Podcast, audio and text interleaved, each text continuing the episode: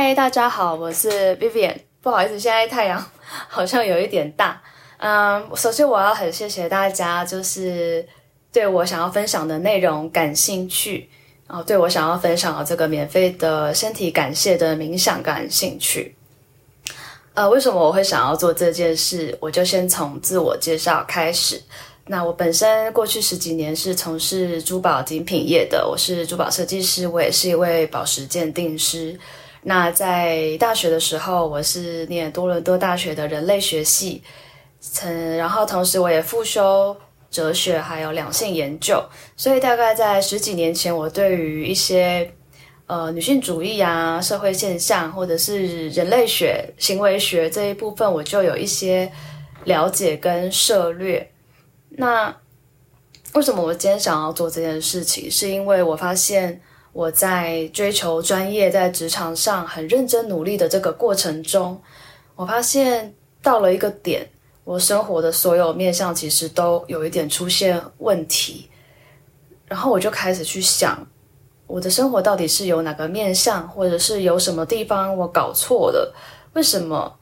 每一个环节，都让我感觉有很大的障碍，然后对我的情绪造成了很大的困扰，所以我就开始慢慢的上网找答案。那台湾在这方面的资讯或教练其实还没有很多，所以我也是很习惯的去听很多英文的教练或是老师分享的一些资源，我才慢慢的理解说什么是阴性能量，什么是阳性能量。那为什么女性在现在的社会中有这么多的压，嗯，压抑，有这么多的压抑跟很难伸展的感觉，或者是常常会觉得很多女生在职场上其实，嗯，不止在职场上被要求要很强大，那同时家庭或者是身为母亲的身份都需要照顾得很好，主要就是要很多功能就对了，所以我就开始在这方面做了。蛮多年的研究跟练习，那主要也是因为我自己越活越紧绷，我一直很想要抓取或者是达到一些成就，或者是用很多目标、证照跟时间限限制来规范我自己，久了我非常非常累，然后我也常常觉得很耗竭。那一直到我接触到什么是阴性能量之后，我才发现说啊，原来女生的身体不是这样运作的。所以我一直很想要把这一些观念分享给就是我们华语社会，就是讲中文的人群。因为我的老师都是美国人，我老师都是美国人，然后我真的也很爱他们，I love them so much。嗯，主要想跟大家说，阴性能量它不是女性主义。女性主义，它是大概在十八世纪末期到十九世纪的时候开始的社会运动。那它其实有好几波，不过十九世纪最开始是第一波，因为当时的女性是嗯非常非常啊比现在还要压抑很多，那是当然的。那当然也没有投票权，没有受教育的权利，甚至也是性剥削，呃。几乎是没有什么地位的，所以在十九世纪开始是发展成为了很像是社会运动。然后那时候其实大家想要的只是一些平等的投票权、教育权。那一直到一九六零年有了第二波、第三波，到现在的二零二二年应该差不多是第四波的状态。那我不会花太多时间讲什么是女性主义，因为它。涉及到太多不同的国家、社会跟宗教，还有许多少数民族，每个人为了捍卫自己的女性权利，内容是非常非常广的。所以这个不是我主要想要讲的部分，因为其实女性主义它就是十九世纪开始的社会运动、社会改革，它是一个 movement，大家就是记得这件事就好了。那我觉得它也不是 girl power，就是这几年在台湾很常听到 girl power。嗯呃，女力它的概念，就我自己的感官，我觉得它也比较像是呃，在阳性的社会框架下，我们觉得女生也可以过得很好啊，女生也可以经济非常独立，女生也不一定要结婚生小孩，女生也可以一个人做到所有的事情。其实这些全部都是真的，不过这一个女力的概念背后，也比较像是在阳刚社会下的这一种阳性能量驱动的一个观念，它的背后其实还是阳性能量去驱动它的。因为你把自己放在跟要跟男生一样，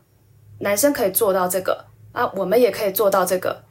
那其实就好像我们又把自己放在男女性是需要去比较 compete 的那个天平上面，但其实女性能量也不是这样子。那阴性能量它其实是一些阴性的特质，所以说男性也会有阴性能量的特质，因为我们都是一个人。我们的身体就是宇宙，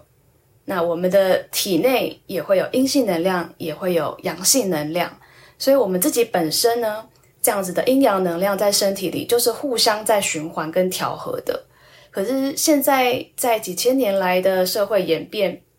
现在的社会还是比较以阳刚为主导，所以不管是男生还是女生呢，其实都是比较缺乏了这个。女性能量这个接收的阴柔的能量，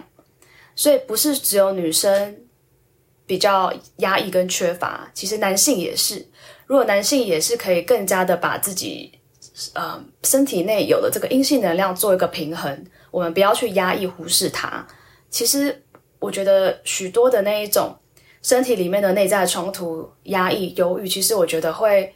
改善很多，因为你对自己的接受度去是高的。说，嗯，这个 receiving energy 这个接收的能量其实就是阴性能量，所以说它是一个特质，它不是一个定义，它也跟性向没有关系。我们所有人都会有这种阴性跟阳性的能量。那我其实真的很想要，未来我很想要分享跟大家做的，就是我们女女性或者是男性，到底要怎么样更加利用我们这个天生的女性能量、女神能量来。过生活，在这个比较阳刚的社会下过生活呢，其实我们其实更多时候是要去倾听自己的声音，感受自己的直觉，相信自己的直觉，然后并且，嗯，该休息的时候就休息，该做事的时候就去做事情，就是我觉得是要更少的限制，因为在阳性的社会里面，我们很常被要求做事情要目标导向。然后一定要有时间限制，或者是不管是目标还是自己的身体，还是呃生涯规划，它好像都有一个时间性，然后在赶鸭子上架一样的，就是在一个时间内一定要做到什么，或者是在嗯，I don't know，就是三个月内我要瘦十公斤，或者是嗯一年后我一定要考取到什么证照，诶，这个其实是可以达到的，可是这都可以达到，只是说这样子的目标导向其实就是比较。偏于阳性能量，但是女性能量这样子运作下来，长期下来，女生都会觉得非常非常的耗竭。所以，其实我想要做这个身体冥想的第一步，就是我们先把自己的身体沉静下来，我们常常的找回去跟自己的身体连接，然后去倾听身体的声音。那其实女性能量如何在阳性能量下运作？我们怎么用女性能量的方式去？呃，对待自己跟饮食跟食物的关系，做身材的管理，也不能说是管理哦，因为管理又是那种比较阳性能量的方法。我们找怎么找回跟自己身体的平衡，怎么跟自己的身体，呃，跟自己的外表，跟自己的内在，跟自己的直觉，跟自己的灵魂，达到一个合作和解的这个方向，是我接下来很想要做的事情。所以，很谢谢大家。愿意相信我，然后，嗯，想要借由这个免费的身体冥想跟你们做一个连接，希望这个礼物对大家是有帮助的。那如果你对这些话题有兴趣或想知道更多，都很欢迎可以私下联络我，告诉我，或者是给我一些建议。就很谢谢你今天对我的信任，那我们下次有机会再见喽，拜拜。